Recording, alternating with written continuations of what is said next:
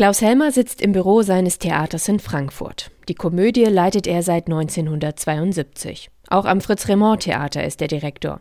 Seit zwei Jahren blickt er ständig besorgt auf die Zahlen seiner Theatervorstellungen. Im Schnitt sind so 70, 80 Leute im, im, im Zuschauer obwohl 380 rein könnten, aber momentan dürfen wir nicht. Dabei sind die Herbst- und Wintermonate besonders wichtig für die Theaterbranche. Aktuell können die Einnahmen kaum die Ausgaben decken und Klaus Helmer kämpft weiterhin ums Überleben des Theaters, die Komödie. Ich sammle im, im Winter und im, im, im Herbst die beste Theaterzeit, sammle ich die Nüsse, damit ich den Sommer überstehe. Nicht? Also momentan reicht es, um zu überleben, aber ich kann keine Nüsse sammeln. Er fühlt sich von der Politik vergessen. Zu lange seien die Theater unter dem Radar gelaufen, anders als Kinos, Friseure oder Gaststätten, sagt Helmer. Und das, obwohl Studien ihm immer wieder gezeigt hätten, dass Theater keine Ansteckungsorte seien. Das würden auch seine Erfahrungen bestätigen. Also es gibt bei mir nicht einen einzigen Fall. Wir liegen unter einem Prozent der, Ansteckungsgefahr. Und die höchste Zeit, dass man wieder aufmacht.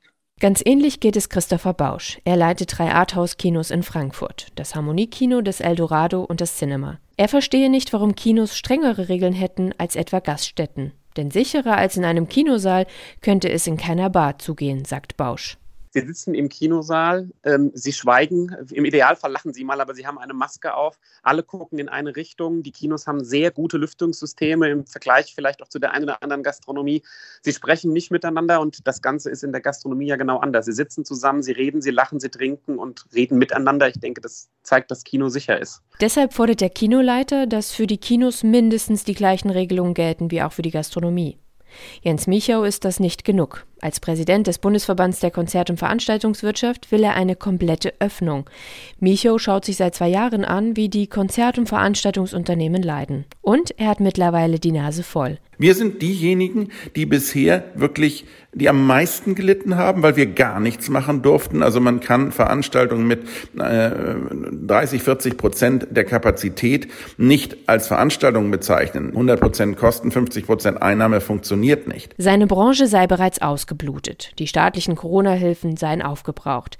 Die Konzertunternehmen und Eventagenturen hätten mittlerweile ihre persönlichen Rücklagen aufgebraucht oder gar die persönliche Altersvorsorge. Michau ist sauer, weil sich trotz der vielen Maßnahmen, die seine Branche schon umsetze, nichts tue. Er warnt, wenn wir jetzt nicht wirklich so ein bisschen Licht am, äh, am Ende des Tunnels sehen würden, wäre die Branche eigentlich wirklich so verzweifelt, dass viele sicherlich jetzt tatsächlich aufhören würden und einfach nicht mehr einen Sinn darin sehen, noch länger auf äh, ungewisse Zukunft zu warten. Micho fordert deshalb einen Freedom Day, also einen Stichtag, an dem alle Beschränkungen aufgehoben werden. Den könne der Bund zusammen mit den Ländern sogar heute noch beschließen.